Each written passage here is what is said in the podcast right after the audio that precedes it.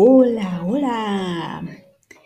Estamos aquí listos para empezar el episodio número 11. Capítulo número 11, episodio número 11 de Ready Player One por Ernest Klein. Me encontré de pie frente a una máquina arcade antigua, de las del salón recreativo, jugando a Gálaga. La partida ya estaba empezada. Yo tenía naves dobles y 41.780 puntos. Bajé la vista y vi que tenía las manos sobre los mandos. Tras unos segundos de desorientación, empecé a jugar consciente de lo que hacía y me moví el joystick a la izquierda y justo a tiempo para evitar que eliminara una de mis naves. Sin apartar de todo la vista del juego, intenté averiguar dónde me encontraba, qué era lo que me rodeaba. Con mi visión periférica logré distinguir un juego de Dick Doom a mi izquierda y una máquina de Saxon a mi derecha. De más atrás llegaba el cacofonía de un combate digital que provenía de un montón de maquinarias de videojuegos antiguos. Entonces entró una oleada de ataques y otra en mi partida de gala. La pantalla se volvió negra y pude ver mi reflejo en ella. El rostro que me miraba no era el de mi avatar, sino el de Matthew Broderick. Un Matthew Broderick jovencísimo, que todavía no había actuado en todo un día ni en Lady Halcón. Y entonces supe dónde estaba y quién era. Era David Lickman, el personaje interpretado por Matthew Broderick en el largometraje de Juegos de Guerra, y aquella era la primera escena de la película. Yo estaba dentro de ella. Miré fugazmente a mi alrededor y vi una réplica detallada de Grand Palace 20 aquella mezcla de salón recreativo y pizzería que parecía en la película, había muchos jóvenes con peinados de los ochentas que se retroalimentaban en torno a las máquinas de marcianitos. Otros estaban sentados en reservados, comían pizza y bebían refrescos. En un box que había en una esquina. Sonaba a todo volumen Video Favor de los Beepers. Todo era idéntico y sonaba exactamente como en la película. Holiday había copiado hasta el último detalle y lo había recreado como simulación interactiva. Rayos. Me había pasado años imaginando qué retos me aguardarían en el interior de la primera puerta, pero jamás había imaginado algo así, aunque debiera haberlo hecho. Juegos de Guerra fue y siguió siendo durante toda su vida una de las películas favoritas de Holiday, precisamente porque por eso yo lo había visto en más de 30 veces. Bueno, por eso porque era absolutamente genial. Con aquel hacker adolescente de la vieja escuela como protagonista, al parecer mi investigación estaba a punto de resultarme útil. En ese momento oí un pitido electrónico sostenido. Parecía proceder del bolsillo derecho de los vaqueros que llevaba. Sin soltar el joystick que manejaba con la mano izquierda, metí la derecha en el bolsillo y saqué de él un reloj de pulsera digital. Las palabras señalaban las 7.45 de la mañana. Al pulsar uno de los botones para silenciar la alarma, en el centro de mi visualización apareció un aviso. David, basta llegar tarde al colegio.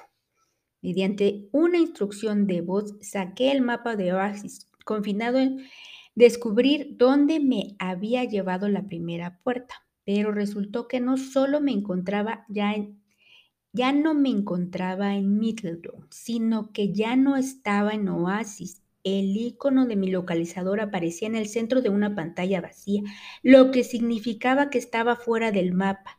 Al subirme a la verja, esta había transportado mi avatar hasta una simulación autónoma, situada en una ubicación virtual separada de Oasis. Al parecer, el único modo de regresar era completar la misión. Pero si aquello era un videojuego, ¿cómo se suponía que debía ser? Si era una misión, ¿cuál era el objetivo? Seguí jugando a Gálaga mientras valoraba aquellas preguntas. Un segundo después, un chico entró en el salón y se acercó a mí. Hola David, me dijo, clavando los ojos en mi juego. Lo reconocí de la película. Se llamaba Huawei. Recordé que el personaje de Matthew Broderick le cede los mandos a Huawei para que termine la partida y sale corriendo hacia el instituto. Hola David, repitió el chico exactamente el mismo tono. En esa segunda ocasión, sus palabras también aparecieron como texto grabado en la parte baja de mi visualizador, como si se tratara de subtítulos. Más abajo, intermitente y en rojo, apareció la frase. Aviso final de réplica. Empecé a comprender. El simulador me advertía de que aquella era una última oportunidad para pronunciar la frase siguiente de la película. Si no lo hacía, suponía que sería el final del juego. Game over pero no me puse nervioso, porque sabía que la frase que venía a continuación había visto juegos de guerra tantas veces que me la sabía de memoria. Hola, Hughie, le respondí. Pero la voz que oí por los auriculares no era la mía, era la de Matthew Broderick. Y mientras pronunciaba mi réplica, el aviso de mi visualizador desapareció y en su lugar aparecieron 100 puntos en la parte superior. Rebusqué en mi memoria los diálogos del resto de las escenas. La siguiente frase también era mía. ¿Cómo te va? Pregunté y acumulé otros 100 puntos. Bastante bien, respondió Howie. Empecé a entusiasmarme. Aquello era increíble. Estaba totalmente metido en la película. Holiday había transformado un largometraje que tenía más de 50 años en un videojuego interactivo, en tiempo real. ¿Cuán habría tardado en programar algo así? Otro aviso apareció en mi visualizador. Vas a llegar tarde a clase, David. Date prisa. Me alejé de la máquina de Gálaga. Eh, ¿quieres terminarla tú? Le pregunté a Howie. Claro, respondió él, poniéndome las manos. Gracias.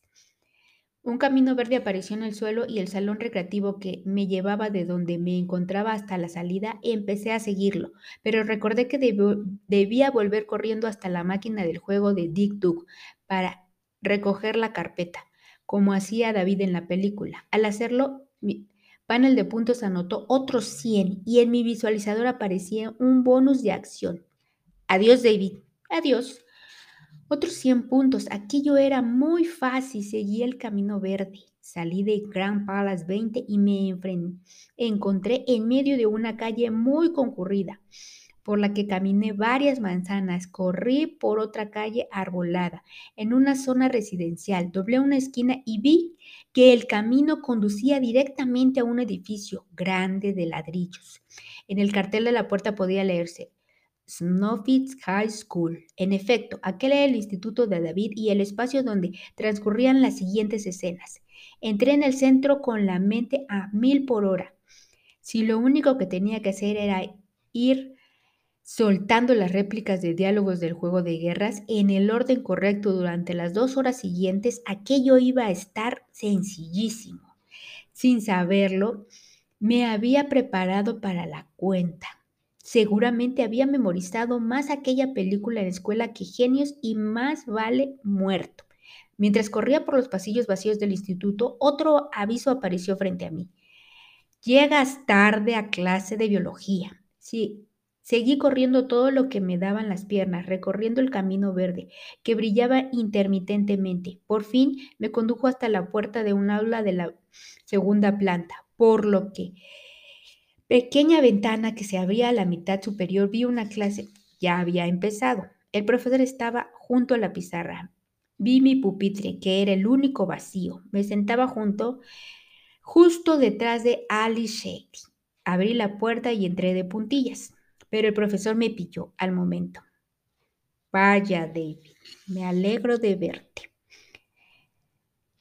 Llegar hasta el final de la película me resultó mucho más difícil de lo que había pensado. Averiguar las reglas, el juego y el sistema de puntuaciones me llevó 15 minutos y descubrí que lo que se me pedía no era solo recitar mi parte de los diálogos, también debía ejecutar todas las acciones del personaje de Broderick, correctamente y en el momento oportuno.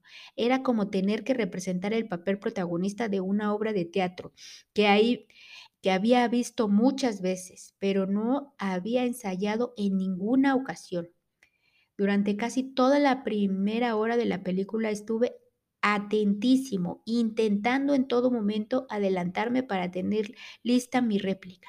Cada vez que me equivocaba o que no ejecutaba alguna acción en el momento adecuado, mi puntuación bajaba y en el visualizador aparecía una advertencia. Si el error se repetía dos veces, aparecía una advertencia final. No estaba seguro de qué sucedería si me equivocaba tres veces seguidas, pero suponía que o bien sería expulsado al otro lado de la verja o mi avatar sencillamente moriría. Lo cierto es que no estaba impaciente por descubrirlo.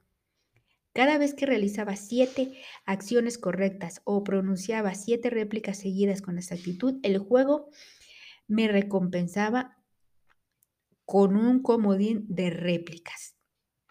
Si disponía de él y fallaba alguna frase, tenía la opción de seleccionar el icono y el comodín y la frase o la acción correcta aparecía en mi visualizador como en una especie de teleprompter en las escenas en las que mi personaje no intervenía, el simulador pasaba a una perspectiva objetiva y lo único que tenía que hacer era sentarme y pasar las cosas, como cuanto se veía en una escena cortada en algún videojuego antiguo. Entonces podía relajarme un poco hasta que a mi personaje le tocaba aparecer en pantalla de nuevo. Durante una de aquellas pausas intenté bajarme una copia de la película del disco duro de mi consola de Oasis, con la intención de reproducir en una ventana del visualizador y poder usarlo como apuntador. Pero el sistema no me lo permitió. De hecho, descubrí que de ese lado de la ventana no podía abrir ninguna ventana. Al intentarlo apareció el siguiente aviso. Nada de trampas, un intento más y game over. Por suerte resultó que no iba a necesitar ayuda. Una vez que tuve en mi poder cinco comodines de réplicas, conseguí relajarme y entonces empecé a divertirme con el juego. No era difícil pasarlo bien. Metido dentro de una de mis películas favoritas, transcurrido un rato descubrí incluso que todas daban puntos extras por pronunciar ciertas réplicas en el tono exacto y con la misma inflexión de voz que en el original. En aquel momento no lo sabía, pero acababa de convertirme en la primera persona del mundo en participar en una clase de videojuegos que era totalmente novedosa.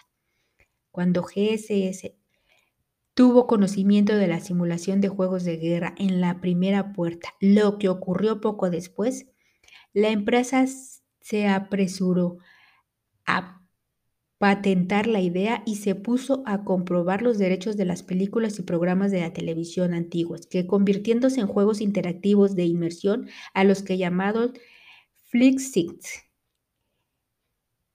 es decir, algo así como Peliback.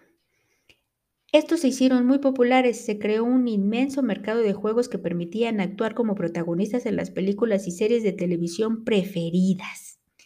Cuando llegué a las escenas finales y el cansancio empezaron a pasarme factura y noté que no controlaba mis movimientos. Llevaba más de 24 horas sin dormir, conectado ininterrumpidamente. La última acción que debía ejecutar consistía en ordenar el superordenador WOPR que jugara a tres en raya consigo mismo. Como de todos modos a los juegos a los que jugaba con el WoW terminaba en tablas, aquello tenía el improbable efecto de enseñar algo al ordenador. Dotado de inteligencia artificial, que lo único que había que hacer para ganar era no jugar, y de ese modo se impedía que el WoW lanzara todos los misiles balísticos intercontinentales de Estados Unidos contra la Unión Soviética. Yo, David Lichtman, adolescente y loco por la informática residente en las afueras de Seattle, había conseguido impedir sin ayuda de nadie que se produjera al final de la civilización humana. Los presentes en el centro del control, NORAD, prorrumpieron en gritos de alegría y yo esperé a que aparecieran los créditos finales, pero no aparecieron. Lo que sucedió, en cambio, fue que los demás personajes se esfumaron y me dejaron solo en aquella gigantesca sala. Operaciones militares. Al fijarme en el reflejo que me devolvía el motor de un ordenador, comprobé que mi avatar ya no era como Matthew Broderick, volvía a ser Parcival. Mm. Miré a mi alrededor, aún en el centro de control, preguntándome qué se suponía que debía hacer a continuación, y entonces todas las pantallas gigantes que me rodearon se pusieron en blanco, y cuatro líneas de texto en las letras verdes, brillantes, parecieron en ellas. Se trataba de otro acertijo. Una llave de jade oculta el capitán, en hogar viejo y decrépito, mas el silbato solo hará sonar cuando los trofeos tengas en tu crédito. Permanecí allí unos segundos, contemplando las palabras en silencio, desconcertado, pero cuando salí de mi asombro tomé varias fotos del texto. Mientras lo hacía, la puerta de cobre apareció de nuevo, encajada en una pared cercana. La verja estaba abierta y a través de ella veía el dormitorio de Holiday. Era la salida. Lo había conseguido, había franqueado la primer puerta. Miré hacia atrás y vi una vez más el acertijo, escrito en las pantallas. Había tardado varios años en descifrar la quintilla y localizar la llave de cobre. A primera vista era posible que resolviera aquel acertijo sobre la llave de jade me llevara también mucho tiempo. No entendía ni una palabra, pero estaba exacto ese no era el momento de enfrentarme a las adivinanzas. Apenas me quedaban fuerzas para mantener los ojos abiertos. Me lancé a la salida y aterricé en el dormitorio de Holiday. Cuando me volví para mirar la pared, descubrí que la puerta ya no estaba y que el póster de juegos de guerra volvía a ocupar su lugar. Consulté el estado de cuenta de puntos y descubrí que había ganado cientos de miles más por haber flanqueado la puerta suficientes para que mi avatar pasara de nivel 10 al 20 en una sola partida. Después revisé la tabla. Primeros puestos. Número 1, Parcival, 110 mil. Segundo lugar, Artemis, 9 mil. De ahí hasta el 10, JDH. Mi puntuación se había aumentado 100 mil puntos y junto a ellos había aparecido el icono de una puerta de color cobre. Era muy posible que los medios de comunicación y seguramente todo el mundo estuvieran siguiendo los resultados de la tabla en tiempo real, por lo que a esas alturas todo el mundo debía saber que había franqueado la primer puerta. De cualquier modo, me sentí demasiado agotado para analizar las implicaciones de aquello.